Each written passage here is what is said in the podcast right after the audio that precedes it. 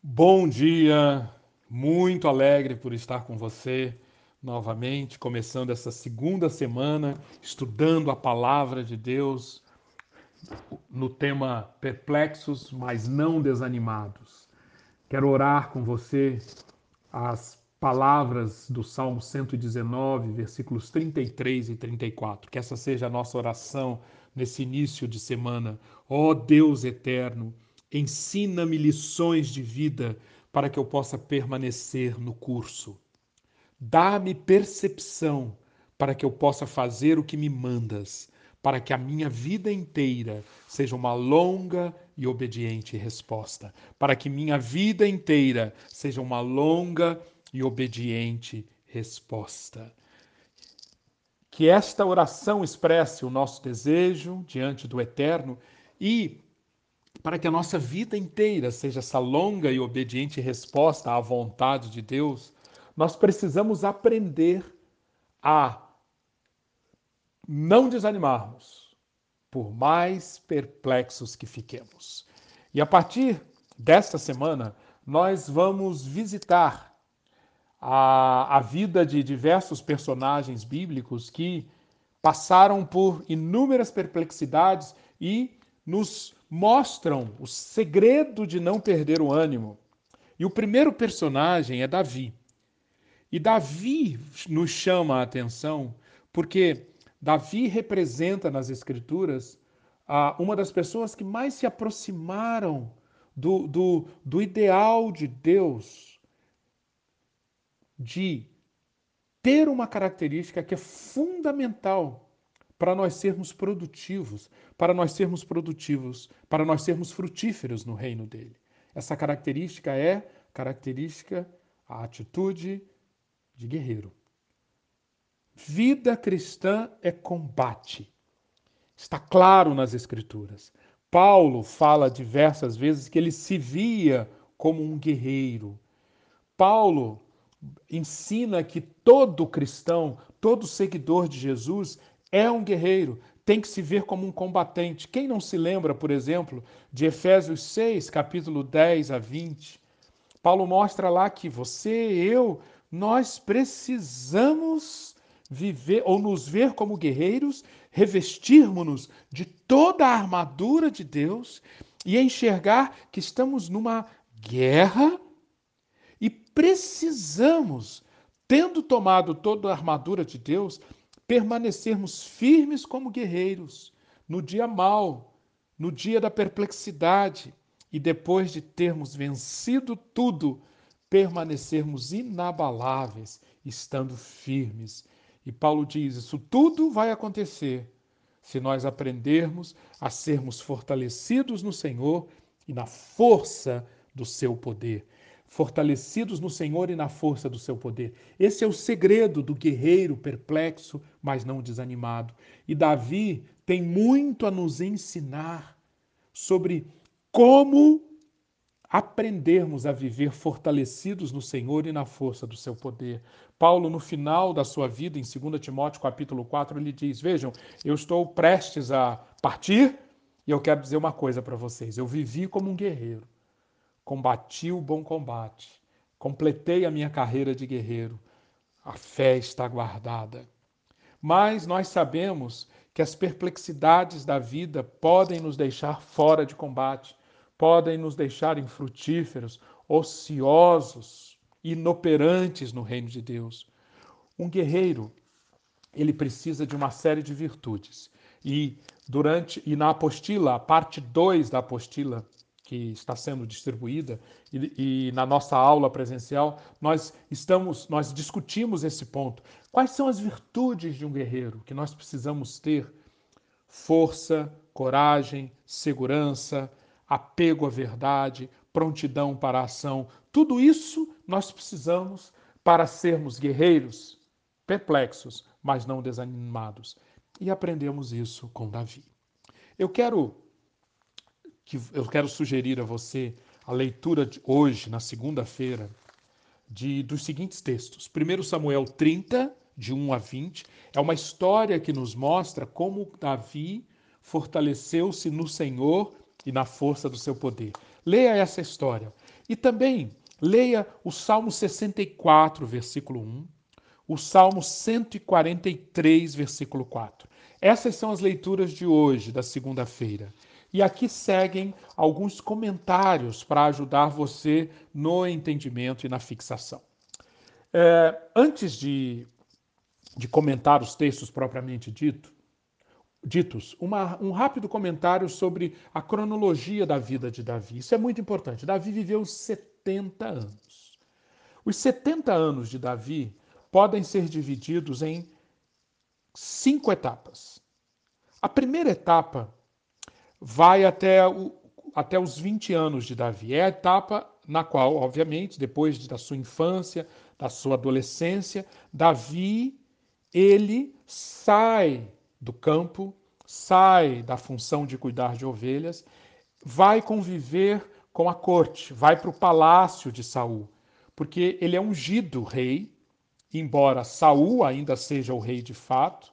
Samuel vai ao encontro de Davi e o unge, capítulo 16, e Davi começa a servir a Saul como arpista, e em meio a esse período aparece no, em 1 Samuel 17 aquela famosa cena que Davi encontra-se com Golias, já que ninguém, ninguém tem coragem, ninguém mostra uma atitude de guerreiro. Todos em Israel, inclusive Saul, estão perplexos e desanimados Davi, naquela história belíssima do capítulo 17, já mostra os sinais de alguém que sabia se fortalecer no Senhor e na força do seu poder. Ele enfrenta Golias e acontece, acontecem aqueles eventos que nós conhecemos, e isto marca a primeira etapa da vida de Davi. A segunda etapa uh, compreende o período de Davi com 20, entre 20 e 30 anos. E, é, e começa quando Davi, depois de a, matar Golias, ele se engaja nas batalhas promovidas por Saul, ele, ele é um dos líderes do exército de Israel, e Davi começa a mostrar resultados impressionantes. Até que quando ele tinha, teve, estava com mais ou menos 20 anos, a inveja de Saul, Saul começa a se mostrar uma pessoa tão surtada que começa a perseguir Davi. Ele é obrigado a fugir, torna-se um foragido, lidera um bando e começa uma etapa que dura mais ou menos 10 anos de fuga, mas nesse período também Davi começa a conquistar a, a, simpatia de diversos proprietários de terras e de ovelhas que havia no sul de Israel. E começa também a aprender novas táticas militares, a, a lidar com os filisteus e os moabitas enquanto era considerado um fora da lei em Israel. Terceira etapa. Davi tem aproximadamente 30 anos e ele, em Hebron, no sul de Israel, ele é aceito como rei, ele passa a reinar. Saul tinha acabado de morrer, o, o, o, a tribo do sul, a tribo de Judá, enxerga que Davi é a pessoa certa para liderar essa tribo. Só que o restante de Israel tem o, o, filho de Saul, o herdeiro de Saul, como rei, até que esse herdeiro, Isbosete, morre. Aí já estamos em 2 Samuel capítulo 5. E começa então a terceira fase da, da vida de Davi, com trinta e poucos anos, em que ele começa a reinar por todo o Israel. Todo Israel. A, nessa, essa fase é a fase de prosperidade, é a fase de, de conquista. Davi consolida o poder de Israel, torna Jerusalém a, a capital de Israel, controla um território vasto, leva Israel a um ápice, a um clímax de prosperidade, de conquista, de domínio, até que começa a quarta fase de Davi, que é a partir do adultério dele com Batseba e o assassinato de Urias. Isto acontece e, a, e a, a, a vida de Davi começa a ser tomada por uma série de perplexidades em consequência das crises nas relações familiares. Absalão, seu filho, lidera uma conspiração, uma rebelião é, e, e uma série de problemas, uma série de perplexidades tomam conta da vida de Davi nessa sua quarta fase. E a quinta e última fase, quando Davi já está perto dos seus 70 anos, ele então está é, preparando a sucessão, designa Salomão, seu filho, como rei, e ali, ali, aos 70 anos, ele morre ali em Jerusalém, constituindo então essa vida de 70 anos dividida nessas fases. E eu estou contando tudo isso, eu estou chamando a atenção para a cronologia de Davi, por quê? Porque Davi é, é atribuída a Davi a autoria de 73 dos salmos. E vários deles, em vários desses salmos, nós fotografamos Davi na fase 1, na fase 2, na fase 3, na fase 4 e mesmo na fase 5, na velhice de Davi. Tem um salmo sobre isso. E o que eu gostaria, a partir de agora, nos próximos dias, é estudar com você vários desses salmos que retratam um homem que passa por todas essas fases e em todas elas lida com diversos tipos de perplexidades e passa por uma série de desafios, mas ele não perde essa característica de guerreiro. É claro, Davi tem tropeços e tropeços imensos. Davi errou, errou feio. Mas olhando a vida de Davi como um todo, nós podemos ver, conforme Atos capítulo 13, versículo 22, como um todo nós vemos ali um homem segundo o coração de Deus. E esse homem, segundo o coração de Deus, teve que aprender a não se deixar, a não, a não sucumbir diante das perplexidades, mas permanecer guerreiro, guerreiro animado, mas perplexo. E antes de nós estudarmos os salmos, existe uma cena narrada da vida de Davi nessa segunda fase em que ele estava na fase de fugitivo, de líder de um bando, que ela é muito emblemática, que ela é muito representativa do, do segredo de Davi para não se desanimar na perplexidade. É 1 Samuel 30, de 1 a 20, o texto que eu pedi para você ler hoje. E eu quero chamar a sua atenção para o versículo 6. Nesse trecho é narrada uma cena trágica. Davi estava morando em Ziclag. E ali, com seu bando, e dali ele partiu para uma missão fora da cidade e deixou ali as mulheres, os filhos, todos os familiares.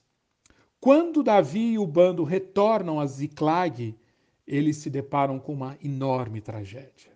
A cidade havia sido queimada e todos os familiares foram levados como cativos. Que angústia! Que perplexidade! O texto diz então no versículo 6 que Davi ficou profundamente angustiado e os homens falaram até em apedrejá-lo, porque todos estavam amargurados por causa de seus filhos e de suas filhas. Pois bem,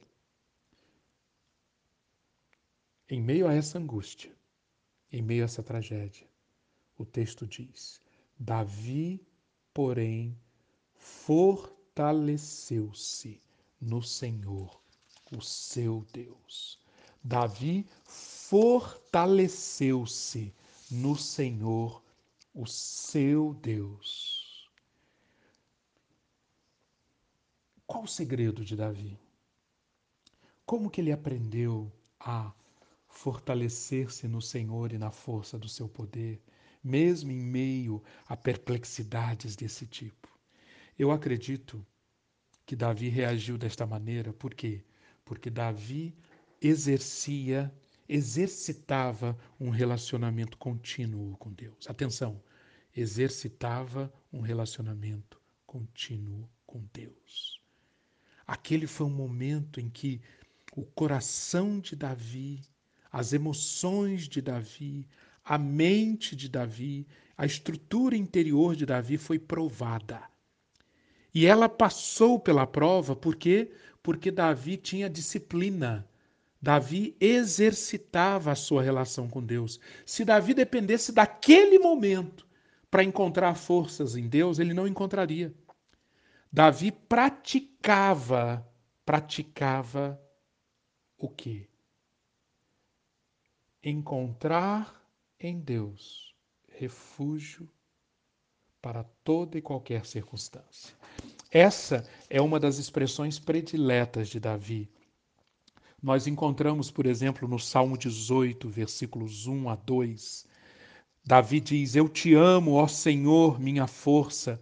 O Senhor é a minha rocha, a minha fortaleza. Ele é o meu libertador. O meu Deus é o meu rochedo, em quem me refugio.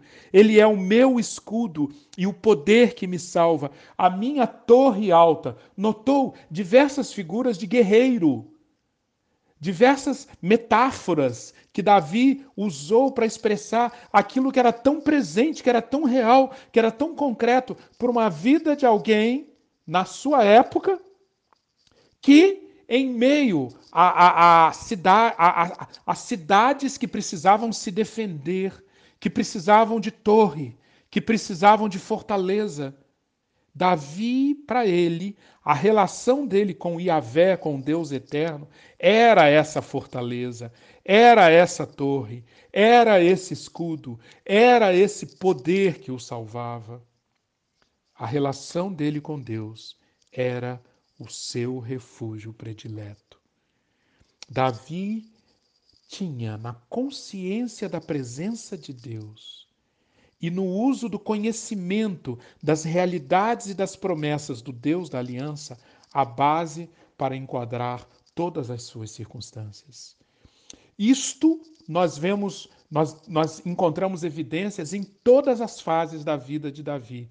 A fase 1, um, quando Davi, por exemplo, enfrenta Golias, Deus é o refúgio. E nas palavras que ele profere diante daquela situação, nós encontramos esse mesmo Davi que encontrou o refúgio, a torre alta, a fortaleza, o, o, a cidadela em Deus.